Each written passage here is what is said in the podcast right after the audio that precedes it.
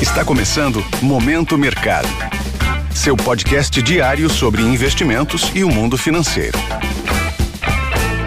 Muito bom dia para você ligado no Momento Mercado. Eu sou a Erika Dantas e bora para mais um episódio deste podcast que te informa e te atualiza sobre o mercado financeiro. Hoje eu vou falar sobre o fechamento do dia 30 de novembro, quarta-feira. Cenário internacional. Nos Estados Unidos, a fala do presidente do Fed, que é o Banco Central americano, foi recebida positivamente e deu o tom dos negócios. A indicação de que o ciclo de elevação da taxa de juros dos Estados Unidos está próximo ao fim trouxe bom humor e puxou as bolsas para cima. Segundo Jeremy Powell, a redução do ritmo pode acontecer na próxima reunião do Comitê de Política Monetária em dezembro. A elevação seria de 50 pontos base ante altas de 75 pontos das reuniões anteriores. O movimento deve trazer alívio para a economia americana, minimizando o risco de recessão profunda. Porém, a fala trouxe algumas ressalvas, já que, segundo Powell, a inflação segue em cenário incerto e os juros podem subir em 2023, atingindo máximas acima do projetado. Na China, a flexibilização da política de Covid-0, em meio à onda de protestos, abriu espaço para otimismo sobre a economia chinesa. Neste cenário, o S&P avançou 3,09% e o Nasdaq teve alta de 2,18% favorecendo as posições compradas, que são aquelas que apostam na alta dos índices. Na renda fixa, o rendimento das treasuries, que são os títulos do Tesouro norte-americano, recuaram, refletindo o apetite a risco do mercado e favorecendo as posições aplicadas, que acreditam na queda das taxas. No câmbio, o DXY, índice que mede a variação do dólar ante uma cesta de moedas fortes, encerrou o dia em queda de 0,82%. No mês, o recuo foi de 5,09%. Nas commodities, a expectativa de flexibilização das restrições na China e a divulgação de dados de queda do estoque de petróleo americano elevaram o preço do óleo. Cenário nacional. Por aqui, o câmbio recuou 1,69%, fechando a R$ 5,20.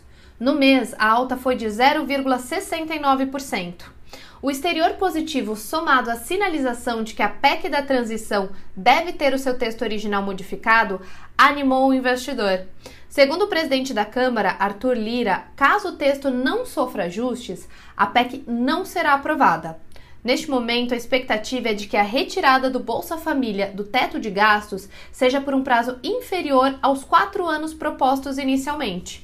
O mercado espera que, com as alterações, o impacto fiscal seja menor. Na renda fixa, os contratos de juros futuros fecharam o dia em baixa, em resposta às expectativas de ajuste da PEC da transição. Neste cenário, as posições aplicadas, que são aquelas que ganham com a queda das taxas, foram favorecidas. Na bolsa, o Ibovespa, principal referência da bolsa brasileira, fechou o dia em alta de 1,42%. No mês, o resultado do índice ficou no campo negativo, com queda de 3,1%. O investidor ainda mostra receio com os rumos da política fiscal do país em 2023 e o tema deve dar o tom dos negócios nos próximos meses. Os destaques da sessão ficam para Local Web, que fechou com alta de 7,55%, CVC, que avançou 6,12%, e Petrobras, que subiu 5,04%. Na ponta oposta, a queda do dólar penalizou as produtoras de proteína animal. Assim, BRF amargou queda de 6,19%, Minerva de 4,13% e Marfrig de 3,42%.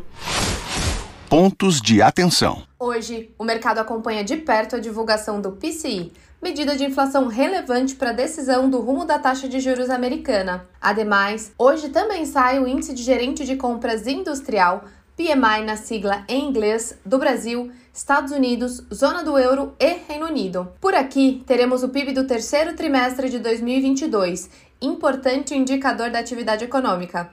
Nas bolsas, a fala do presidente do Federal Reserve, Jeremy Powell, ainda contamina positivamente os mercados, tanto que na Europa os índices abriram em alta. Já os futuros de Nova York começaram o dia sem direção única, com o mercado atento à divulgação dos dados de inflação.